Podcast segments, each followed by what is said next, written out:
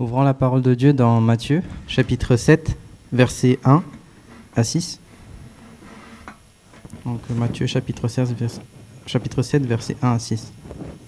Au nom du Seigneur, ne jugez pas afin de ne pas être jugé, car on vous jugera de la manière que vous aurez jugé, et on utilisera pour vous la, la mesure dont vous vous serez servi. Pourquoi vois-tu la paille qui est dans l'œil de ton frère et ne, remarques-tu pas la poutre qui est dans ton œil? Ou comment peux-tu dire à ton frère Laisse-moi enlever la paille de ton œil, alors que toi, tu as une poutre dans le tien Hypocrite, enlève d'abord la poutre de ton œil, et alors tu verras clair pour retirer la paille de l'œil de ton frère. Ne donnez pas les choses saintes aux chiens, et ne jetez pas vos perles devant les porcs, de peur qu'ils ne les piétinent et qu'ils se retournent pour vous déchirer. Alors, euh, si, vous êtes avec nous depuis euh, le début du sermon sur la montagne, vous savez que les sujets qu'on a vus dans les chapitres 5 et 6 euh, de l'évangile de Matthieu vont plus ou moins ensemble. chaque sujet se construit sur le sujet qui a précédé. au début du chapitre 7, ça change un petit peu. C'est le dernier chapitre de ce sermon. Et, et, Jésus va commencer maintenant à donner une série d'enseignements qui semblent isolés les uns des autres. Euh, alors certains pensent que euh, on, voit ça à la fin du message parce que le sermon sur la montagne, tel que Matthieu euh, l'a rédigé, est en fait une compilation de plusieurs sermons différents que Jésus aurait fait. D'autres pensent que c'est parce que Jésus voulait simplement parler de ces choses-là.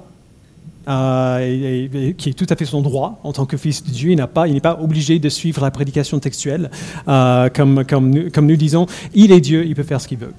En tout cas, quoi qu'il en soit, le premier sujet dont il parle au chapitre 7 est lourd, parce qu'il est tellement courant. depuis toujours d'ailleurs, il y a une raison pour laquelle Jésus en a parlé euh, il y a très longtemps, mais ce sujet est aussi vraiment, vraiment chargé de bagages culturels euh, de nos jours. Euh, comme vous savez, aujourd'hui, un des péchés les plus graves dont on peut être accusé, c'est qu'on juge quelqu'un d'autre.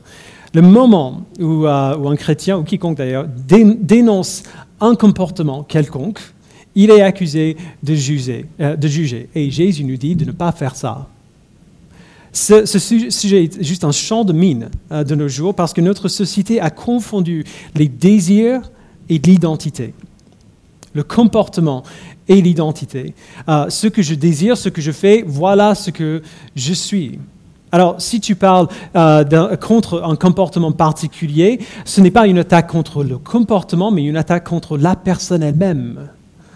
Chez les croyants, euh, pardon, chez les non-croyants, cette mentalité est tout à fait normale. Mais chez les croyants, cette façon de penser, euh, que si tu, parles de, me parles de mon péché, euh, tu t'attaques à moi, tu me condamnes, tu me juges, cette façon de penser est fondamentalement erronée. Parce que selon l'évangile que, que nous croyons, notre identité se trouve en Christ maintenant.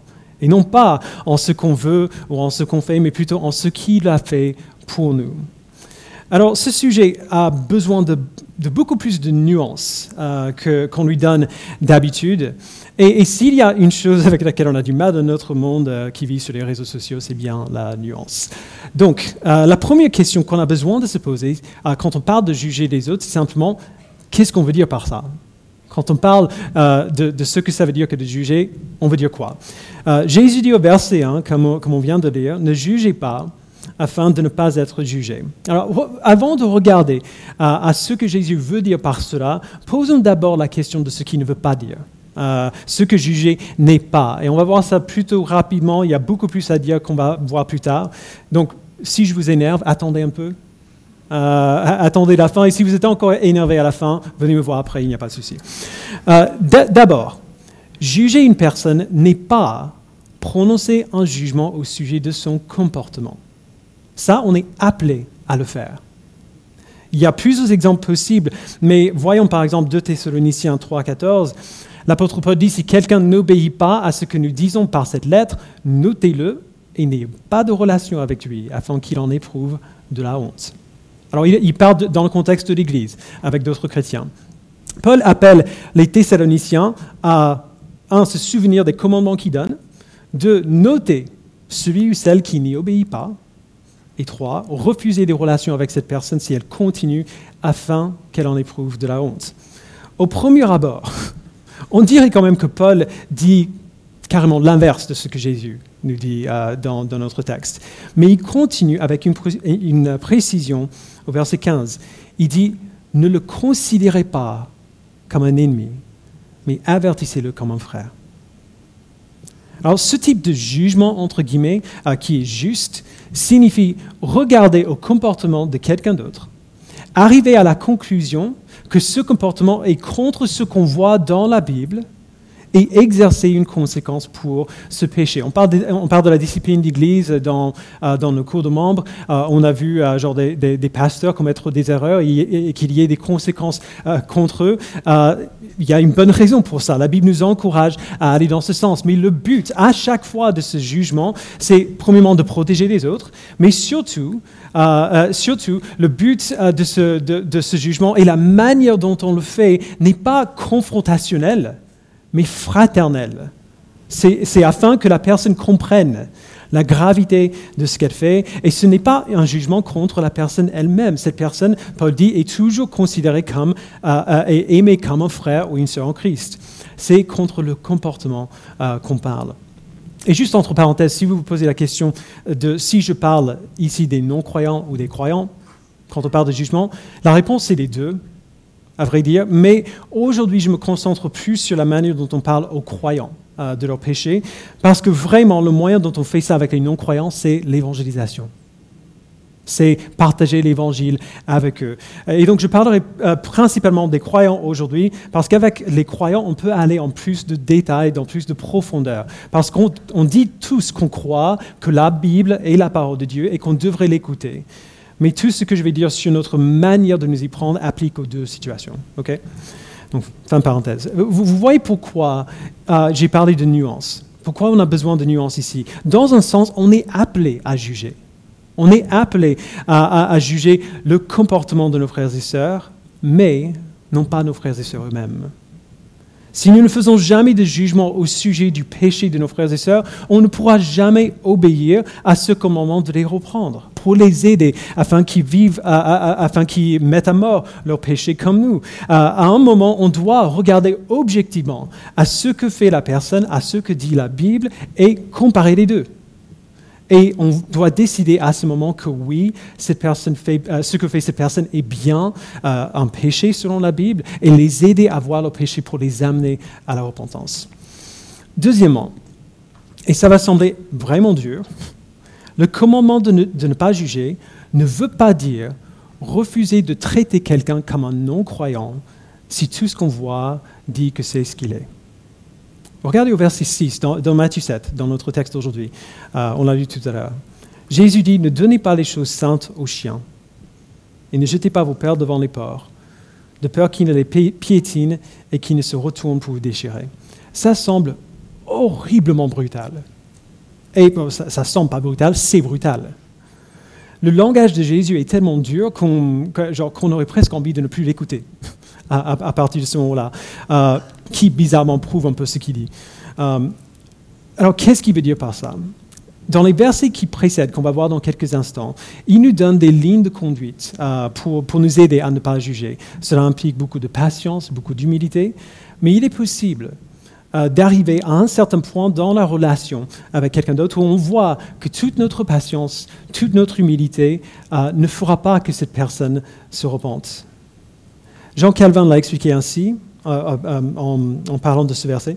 Il dit, il faut comprendre que chien et porc, ici, ne sont pas des noms donnés à tous les types euh, des hommes débauchés, ou à ceux qui sont dépourvus de la crainte de Dieu et de la vraie piété, mais à ceux qui, par des preuves claires, ont manifesté un mépris endurci de Dieu, de sorte que leur maladie paraît incurable. il est très facile de tomber dans ce piège. Il y a quelques années, euh, et ce n'est pas la seule fois, mais euh, il y a quelques années, un homme a commencé à venir à l'église, il se disait chrétien.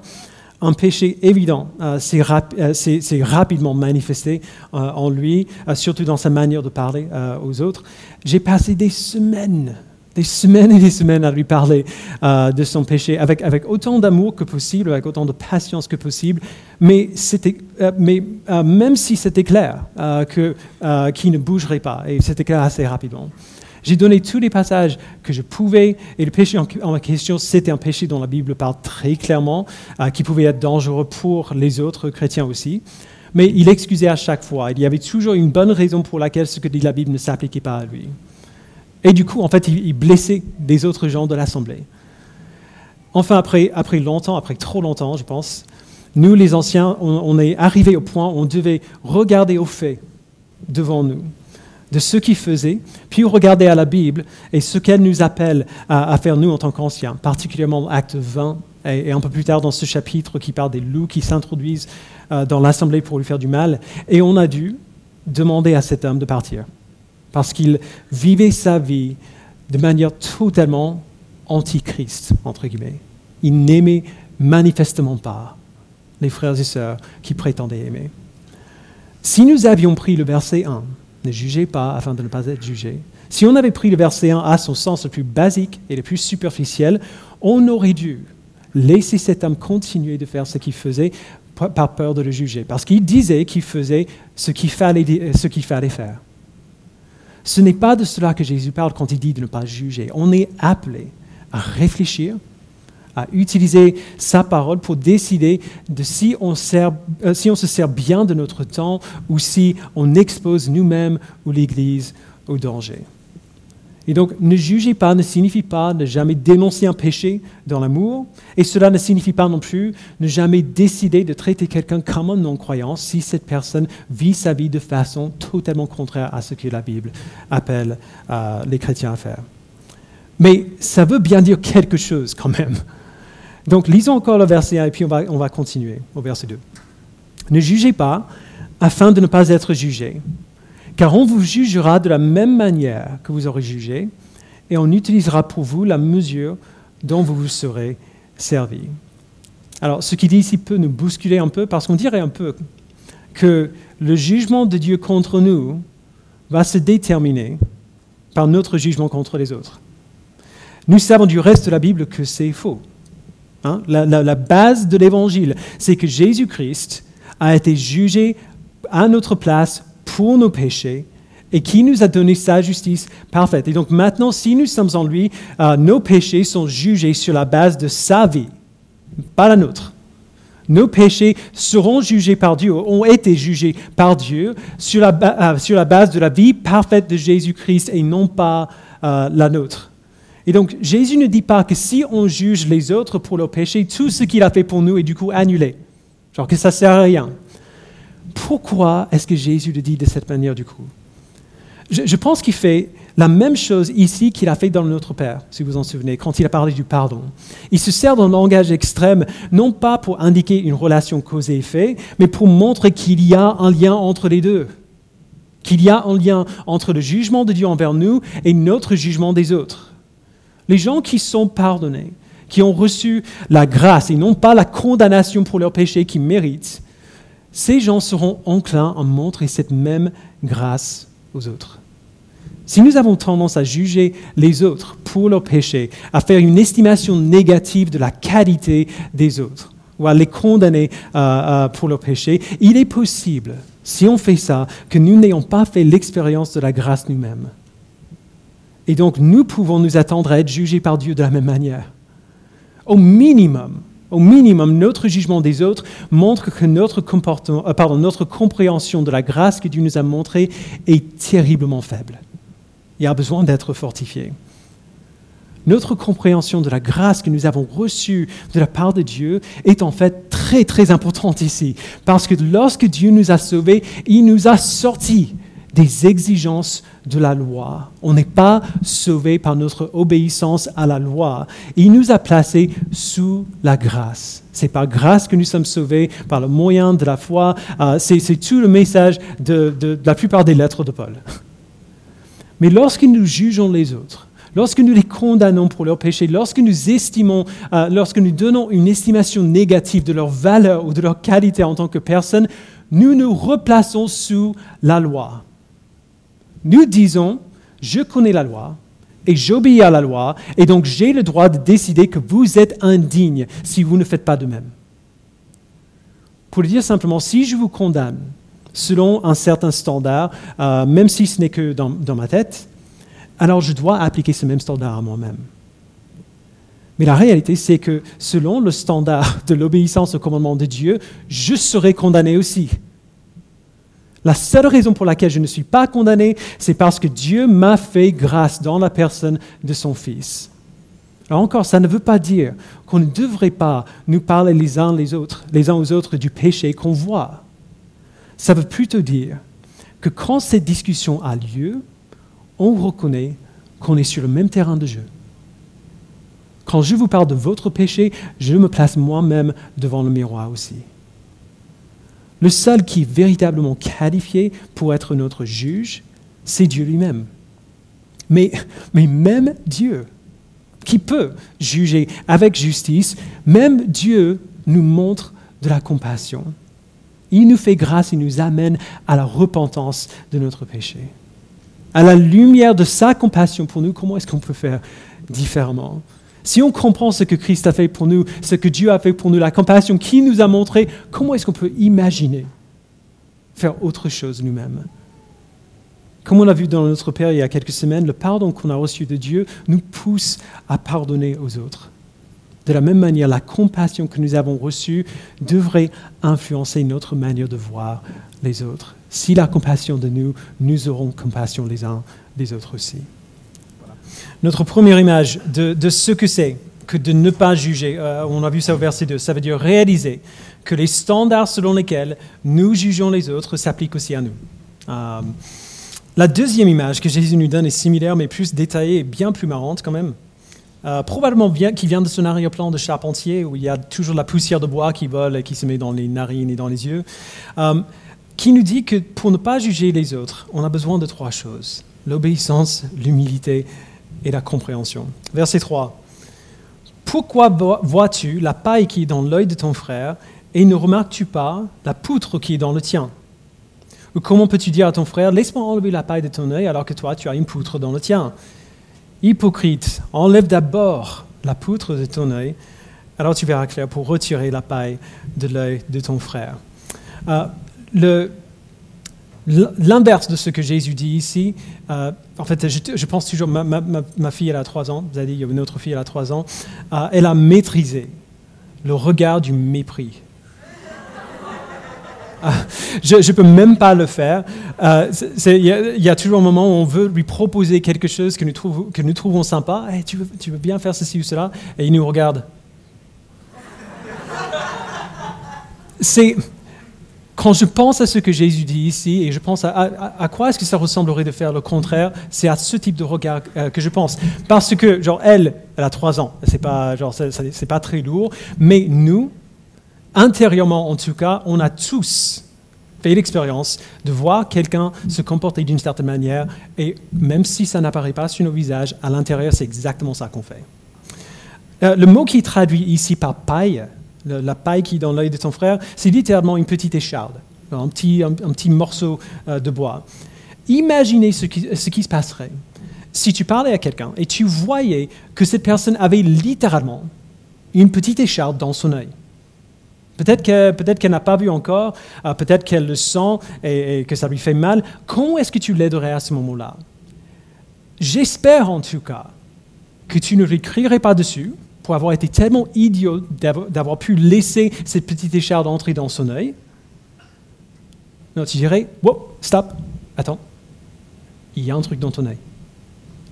T'inquiète pas, je peux le voir, laisse-moi t'aider. Et, à ce moment-là, tu parlerais calmement, doucement pour rassurer la personne et tu irais tout doucement pour l'enlever. Cette personne, si tu fais comme ça, ne se sentirait pas attaquée par toi ou jugée par toi et dirait plutôt merci Seigneur que tu as vu. Ça aurait pu me faire mal. Pour le, dire très simplement, vivre sans jugement, selon ce que Jésus dit ici, veut dire réaliser que peu importe le péché que je vois en quelqu'un d'autre, mon péché est plus grand encore. Bien sûr, on n'est pas obligé de terminer notre lutte avec le péché pour aider les autres, sinon on n'aiderait jamais personne. Jésus donne cette image forte pour nous rappeler que quel que soit le péché que je vois en mon frère, j'en ai aussi. Quel que soit le péché que je vois dans ma sœur, j'en ai aussi. Elle a peut-être une écharpe dans son œil, mais moi j'ai une poutre dans le mien. Il ne faut pas oublier qu'au moment où Jésus a donné ce sermon, il, parlait à ses disciples, donc c'était son, auditoire euh, principal, et ses disciples apprenaient tout juste cette nouvelle forme du judaïsme que Jésus leur enseignait, qui s'appellerait bientôt le christianisme. Les disciples étaient, comme on dit à l'Église souvent, des bébés chrétiens. Alors Jésus savait très bien qu'il serait extrêmement facile pour eux d'apprendre ces choses qu'il dit, d'entendre ce qu'il dit dans le sermon sur l'éthique et la moralité chrétienne, et de faire que ces enseignements deviennent l'objectif par lequel ils regardent les autres, le filtre par lequel euh, ils, euh, diagnostiquent les autres. Ces personnes-ci sont clairement bonnes, ces personnes-là sont clairement mauvaises. La vérité, Jésus dit, est beaucoup plus simple que ça. Nous sommes tous clairement mauvaises, euh, mauvais. Comme mon papa disait, quand j'étais petit, tout le monde fait caca. Tout le monde est pécheur. Tout le monde a du péché dans son cœur euh, qui, est, tout aussi sérieux que ce que nous voyons dans les autres. Oui, tu as peut-être une paille dans, euh, ton œil, moi j'ai une poutre, et j'ai une poutre dans le mien. Qu'est-ce qu'on fait du coup? Si on a tous le même problème, comment est-ce qu'on peut s'aider les uns les autres? Et la réponse de Jésus est merveilleuse parce que c'est une réponse très simple, mais qui permet quand même plus de nuances dans notre compréhension. Il dit, travaille sur toi-même d'abord pour que tu puisses aider les autres. Apprends à obéir pour que tu puisses aider les autres à obéir. Sois conscient de ta lutte pour ne pas juger les autres pour les leurs. Remarquez bien que Jésus ne dit pas qu'il ne faut pas enlever la paille de l'œil de ton frère.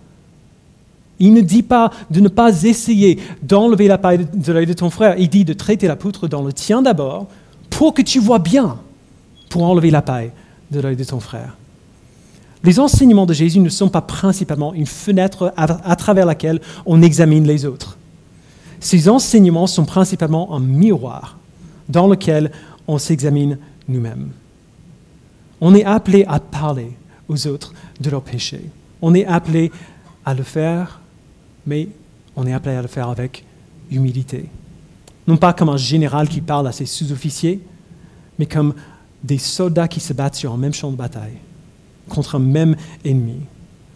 Jésus nous appelle des hypocrites. Si nous voyons la paille dans l'œil de notre frère sans réaliser que nous avons une poutre dans l'autre. Si on voit le péché euh, dans, notre frère ou notre sœur et on imagine que cela fait que notre frère ou notre, sœur est différent de nous.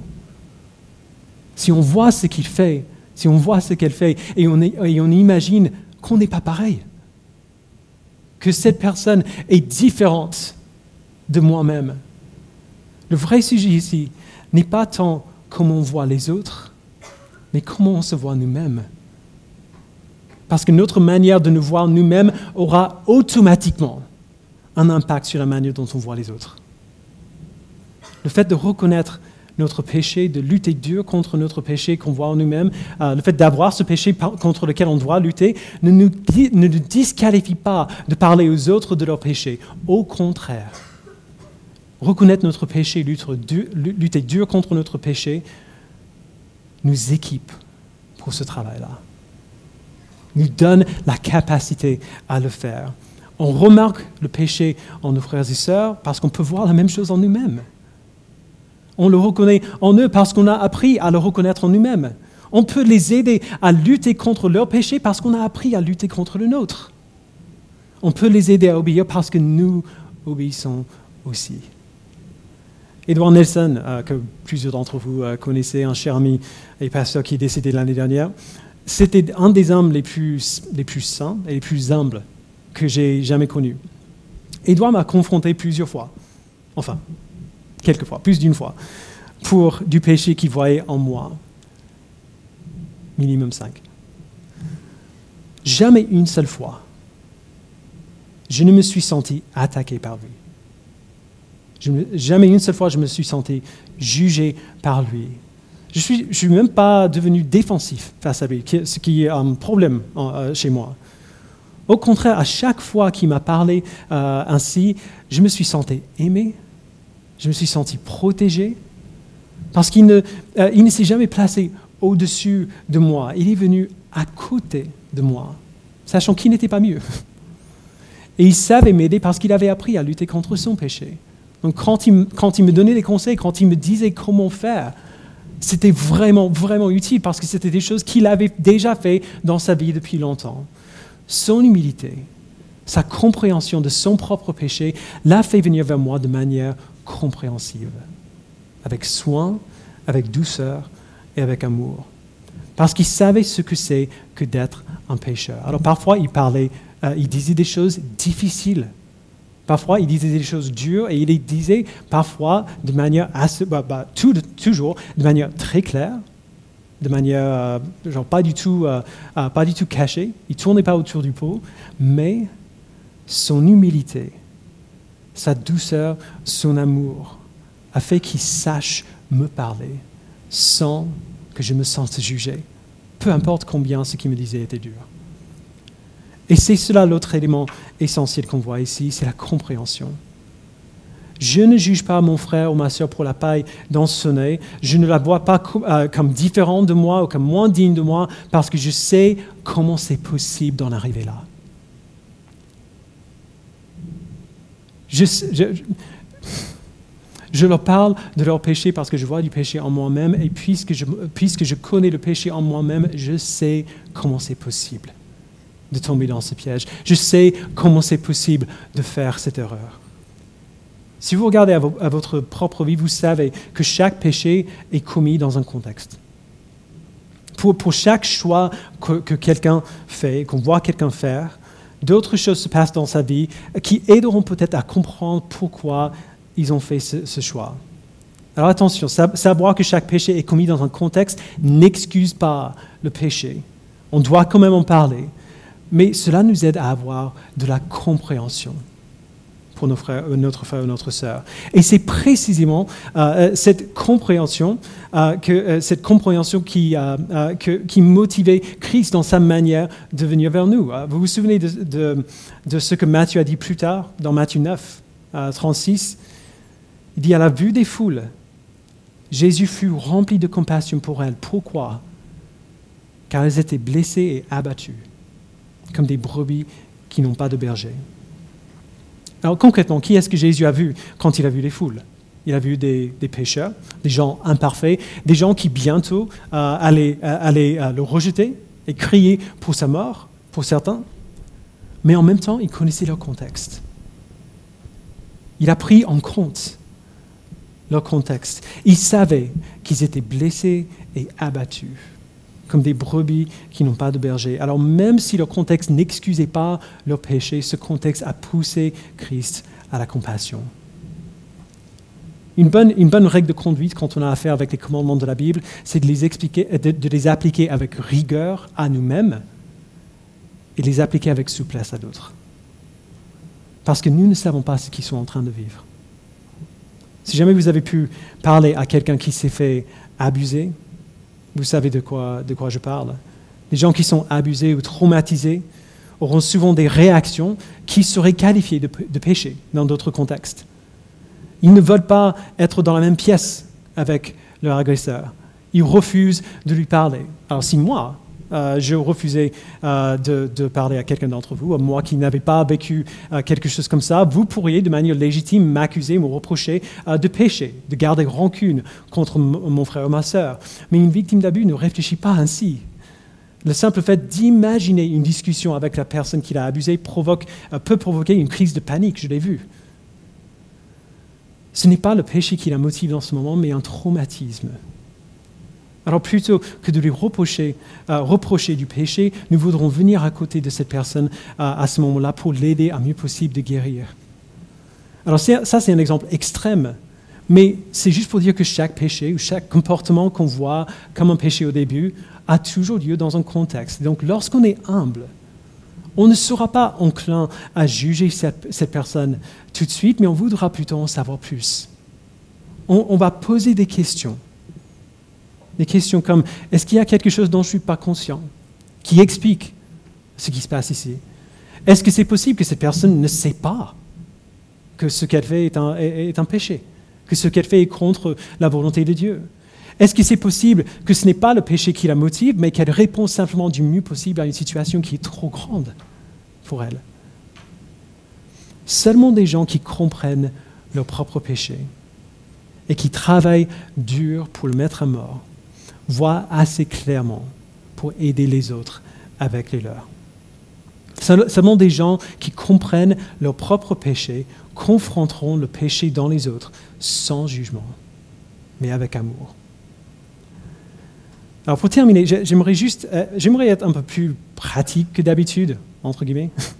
Euh, si, on prend en compte l'attitude que Christ nous appelle à avoir ici, et son commandement de ne pas juger, voici six choses que nous pouvons faire pour faire grandir cet instinct en nous-mêmes. D'abord, souvenez-vous de la grâce que Dieu vous a montrée. On en a parlé tout à l'heure. Immergez-vous dans l'Évangile. Devenez des experts dans la bonne nouvelle, dans la grâce que Dieu vous a montrée en Christ. Apprenez ce que la Bible dit euh, du, péché et ce, que Dieu, et ce que Dieu a fait pour payer le prix de nos péchés. Apprenez qui vous êtes maintenant en Christ, un être humain imparfait qui a été déclaré parfait par Dieu parce que Christ a été parfait pour vous. Souvenez-vous de la grâce que Dieu vous a montrée. Deuxièmement, travaillez dur pour mettre votre péché à mort.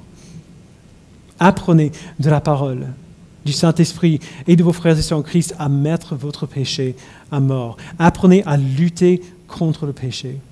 Si on ne sait pas lutter contre notre péché, on ne saura jamais comment aider quelqu'un d'autre à lutter avec le sien. On doit travailler pour enlever la poudre de notre œil avant de pouvoir voir assez clairement pour aider quelqu'un d'autre à sortir la paille du sien.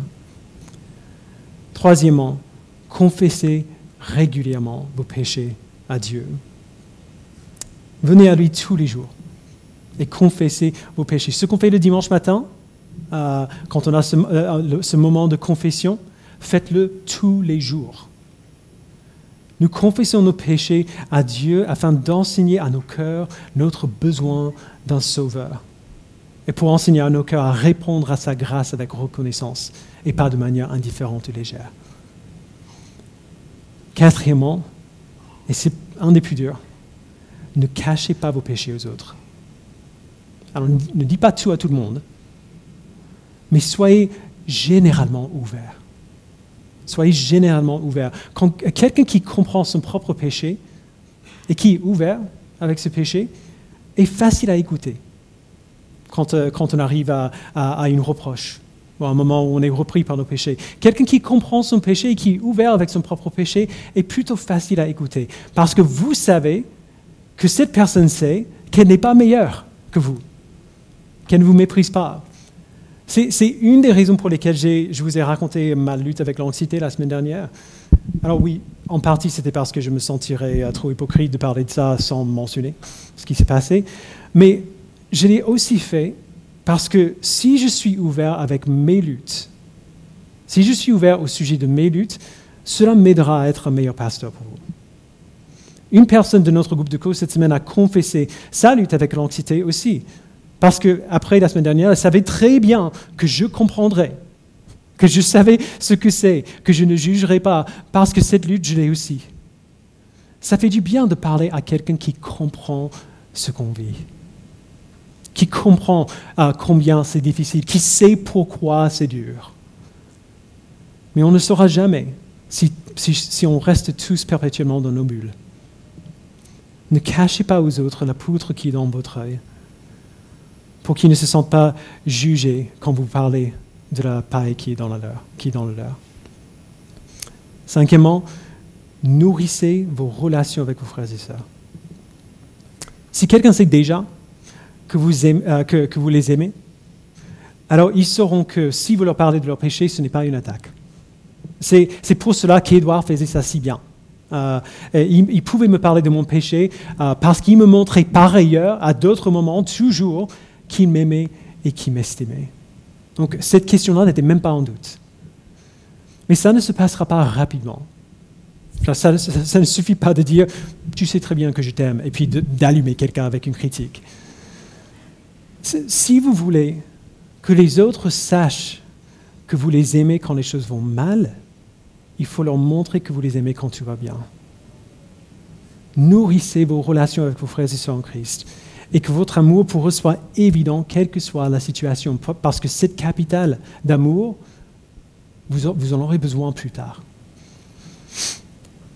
Dernièrement, répondez aux reproches avec humilité. C'est dur de reconnaître qu'on a tous encore des angles morts, mais c'est bien le cas. Il y a des domaines de chacune de nos vies où les autres voient mieux que nous ce qui se passe en nous. Les autres voient mieux que nous ce qu'on est en train de faire. Même si quelqu'un manque de douceur, quand il critique, quand il nous reprend euh, pour, euh, pour notre péché, ne nous mettons pas sur la défensive. N'attaquons pas leur manque de, de douceur. Considérons ce qu'ils disent. Parlons-en à Dieu dans la prière, parlons-en à d'autres aussi, et repentons-nous si nécessaire. Nous avons tous reçu un secours humble et désintéressé de la part de notre Sauveur, qui ne nous a pas condamnés même s'il avait le droit, l'autorité et qu'il aurait, eu raison de le faire. Si nous avons reçu une telle compréhension, une telle grâce de la part de Christ, montrons cette même compréhension les uns envers les autres.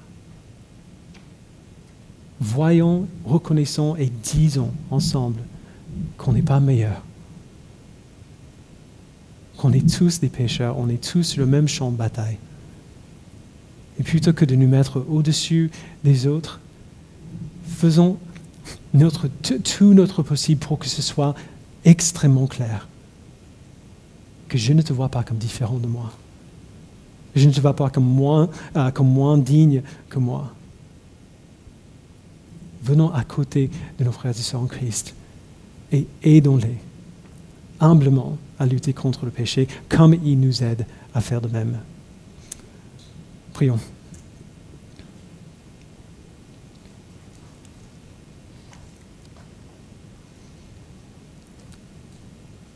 Père, ce que, ce que Jésus dit ici est, euh, assez clair. C'est marrant comment, combien euh, on lutte avec ce sujet. En fait, je pense qu'on lutte tellement avec ce, euh, sujet. Genre, on essaie toujours de savoir ce que Jésus voulait dire par ça, euh, simplement parce qu'on ne veut pas accepter euh, le sens évident de ce qu'il dit. Parce que nous voulons, nous voulons toujours garder la possibilité de nous mettre au-dessus des autres d'imaginer que quelqu'un qui, commet un péché abominable et visible est différent de nous. Et donc nous aurons besoin de ta protection, Père. Parce que cet orgueil, même si on comprend bien ce que, euh, ce que Jésus dit ici, même si nous voulons l'accepter, notre orgueil n'a pas envie.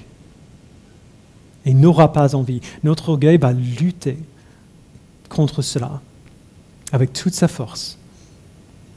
Et donc protège-nous, Père de notre péché.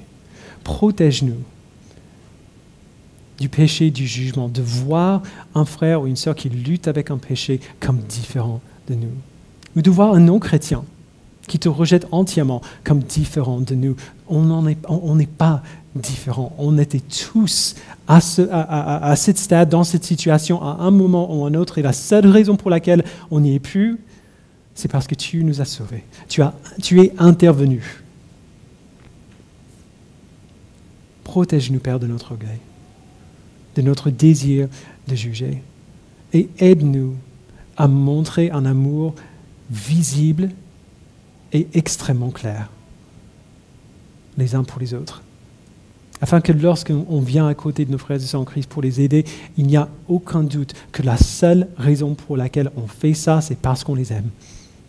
Et parce qu'on veut les voir se réjouir et s'épanouir et grandir en toi. Merci Père de nous donner de la sagesse pour savoir comment faire cela. Et pardonne-nous pour toutes les fois où nous avons mal fait. Merci Père pour ton pardon et pour ta grâce. Au nom de Jésus-Christ, nous prions. Amen.